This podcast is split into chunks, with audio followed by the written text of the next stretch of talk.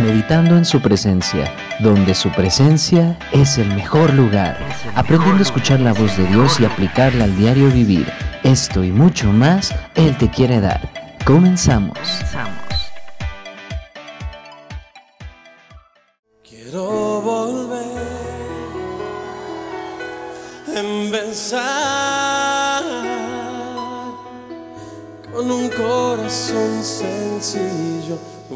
Principio te conocí y recuperar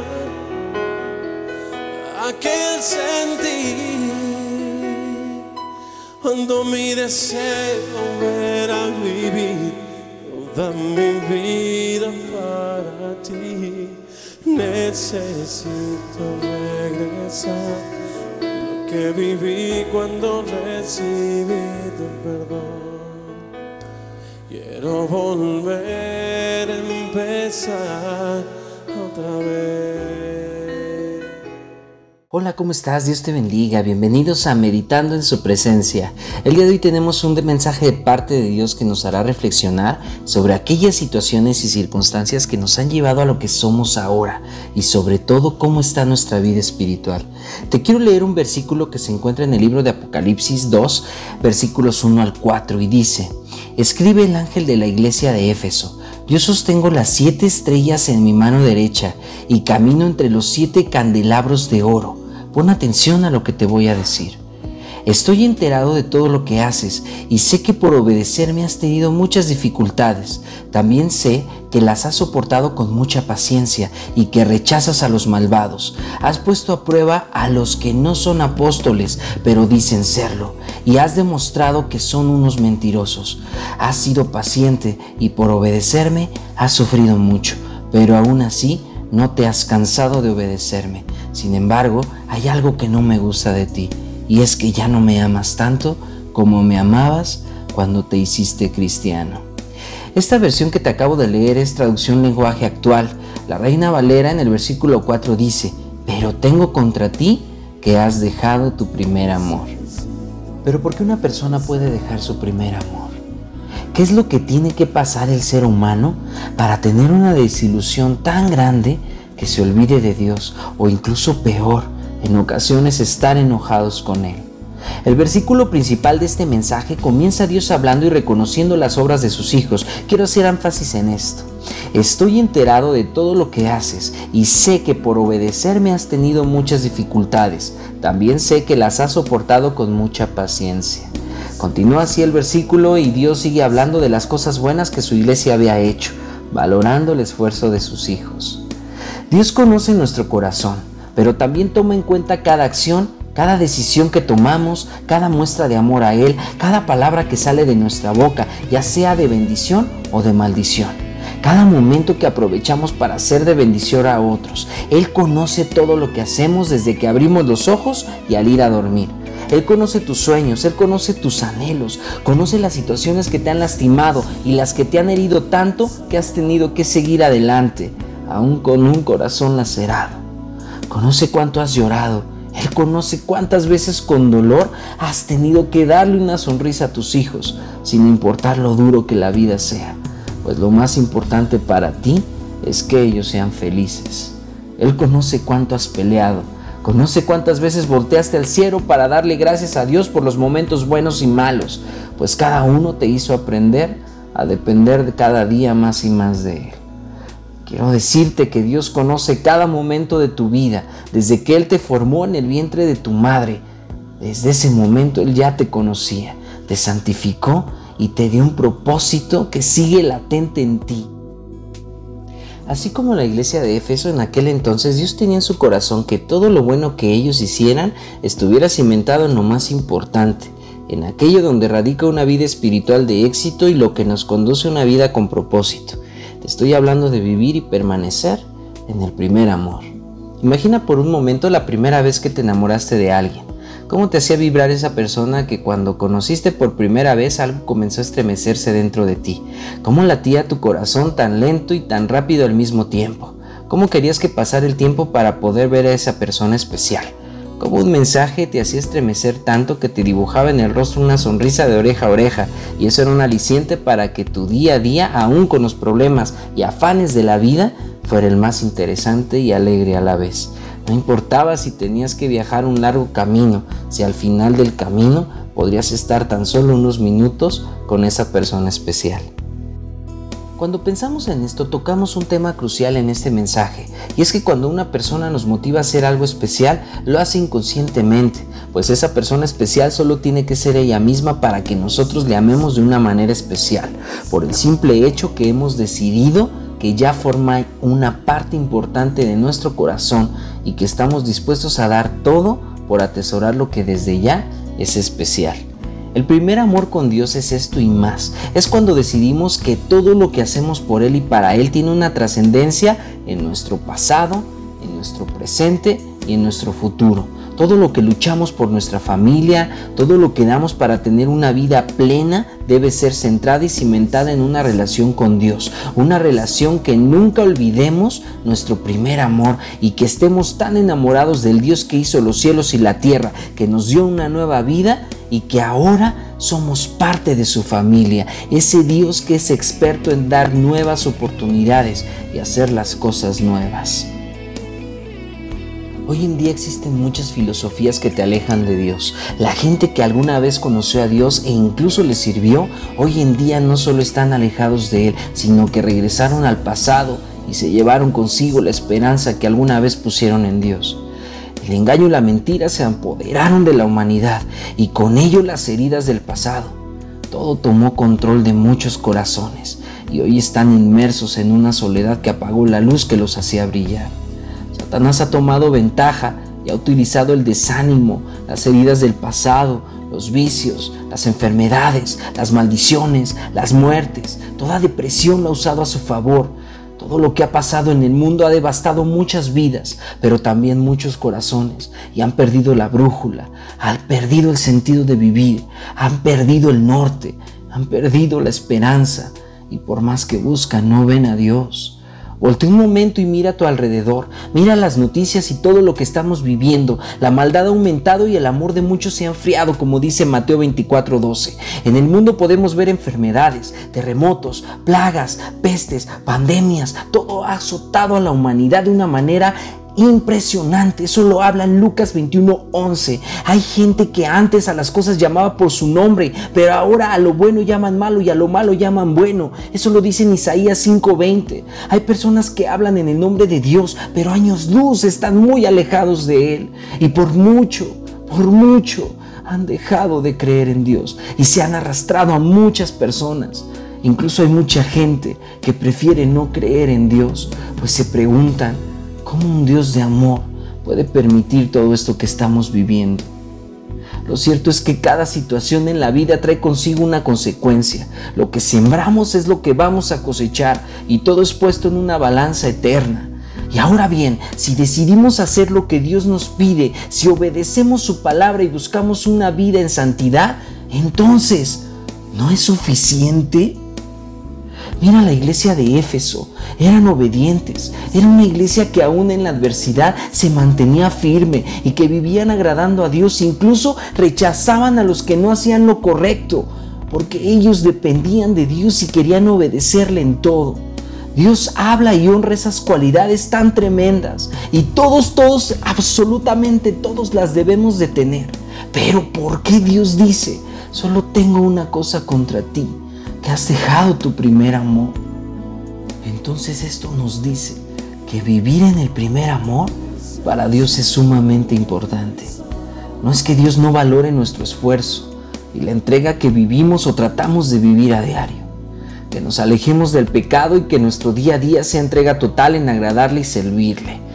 Pero ¿cuántos que decidimos amar a Dios nos encontramos queriendo vivir una vida que le honre a Él, pero alejados de nuestro primer amor?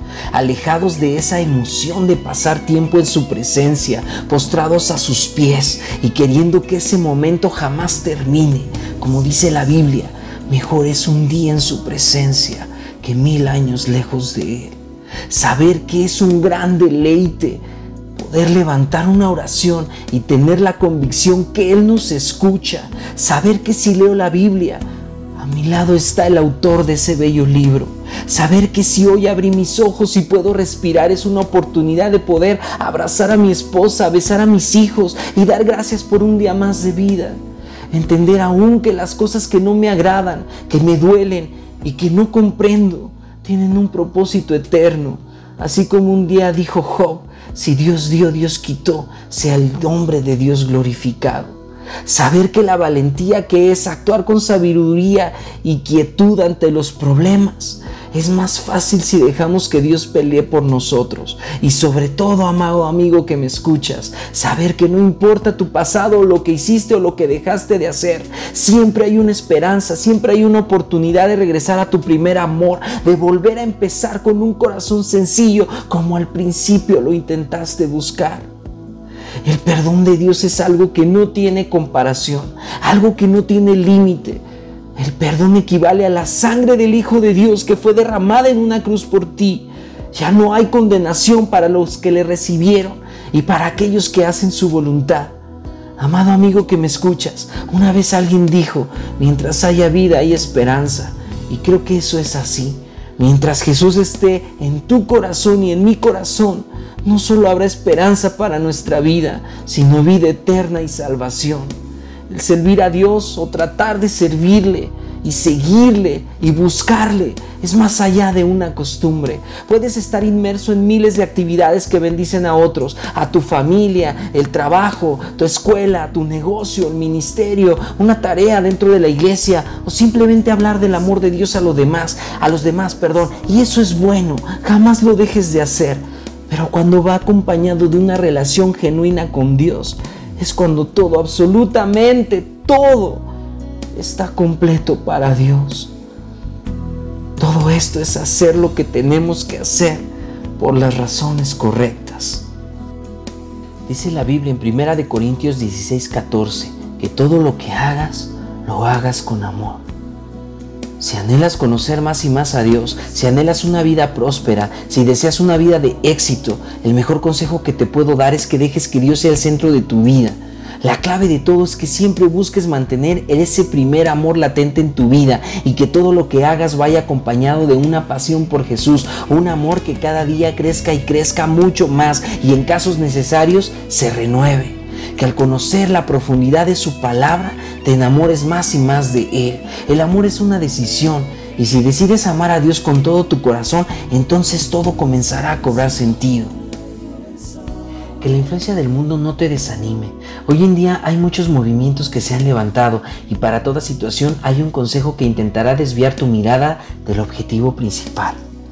La mejor manera de adquirir sabiduría y el mejor consejo es buscar al dador de la vida, al creador del universo, aquel que dijo que si alguien quiere sabiduría la pida, como dice Santiago 1.5, aquel que hizo con sus manos todo lo que vemos y todo lo que no vemos.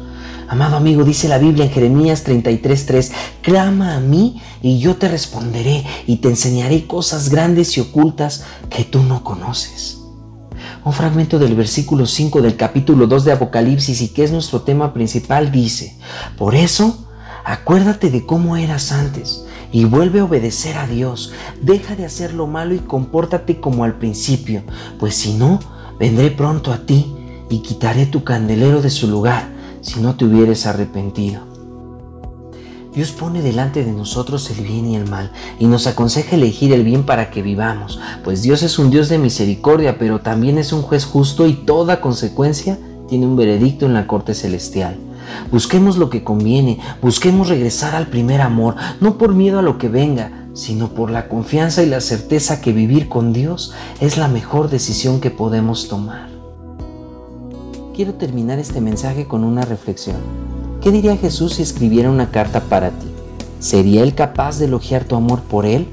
¿O serías tú como cuando aquel ángel le habló a la iglesia de Éfeso? ¿Necesitarías ser purificado para recordar de dónde has caído y a dónde has llegado sin Él?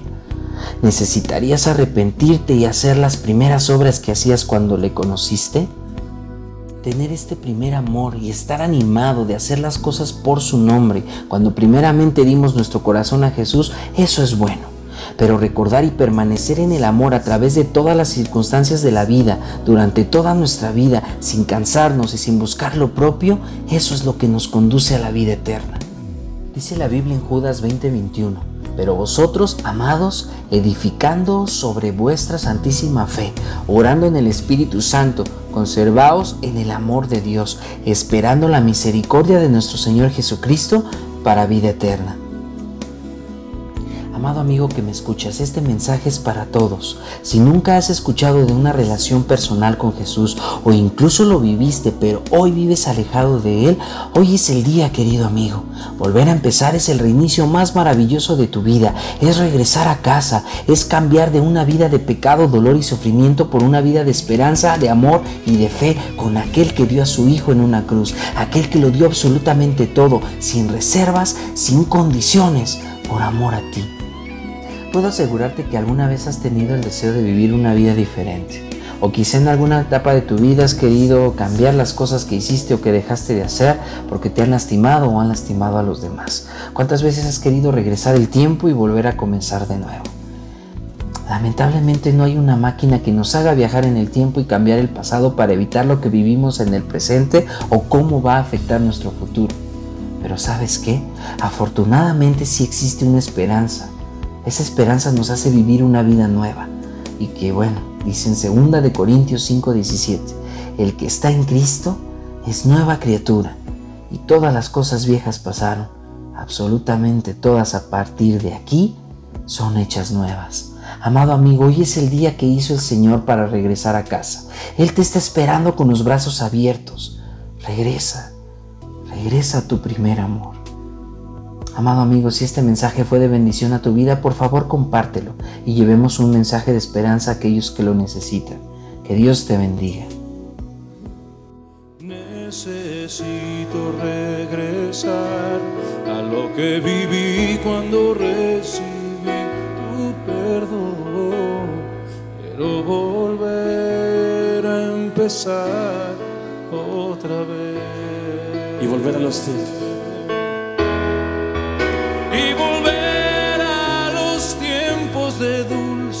comunión y revivir el fuego y revivir el fuego de nuestro primer amor.